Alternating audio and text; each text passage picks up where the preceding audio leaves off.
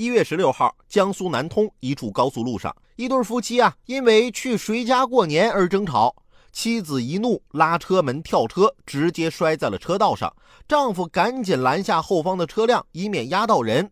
这时，妻子已经全身抽搐，口吐白沫，被紧急送到医院后保住了性命。这下不用争了，只能在医院过年了。这何苦呢？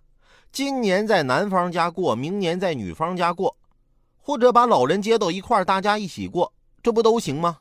要都这么各不相让，一赌气连命都不要了，那这得有多少家庭破裂啊？又有多少小伙伴的恐婚症？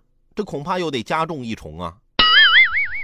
其实啊，现在都是独生子女，假期呢又这么几天，去谁家过，这确实是个问题。还行，我和我媳妇儿完美的解决了这个问题。每年过年回家，我俩啊都是各回各家。但是第一次这么回家的时候啊，确实心里有点压力，就怕家里人不开心。结果那一年我刚一回家，我妈打开门一看，就你一个呀？对呀，啊，那就好。要是你媳妇儿回来了，要不然就咱家那电饭锅，做两锅都不够她吃的呀。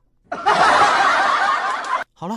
今天的午后加点料，我们就先聊到这儿。有更多新鲜事儿和段子，如果想和我分享，欢迎添加关注我的新浪微博八八九海鹏，或者在蜻蜓 FM 上搜索关注“评论来了”，让我们一起为你的午后加点料。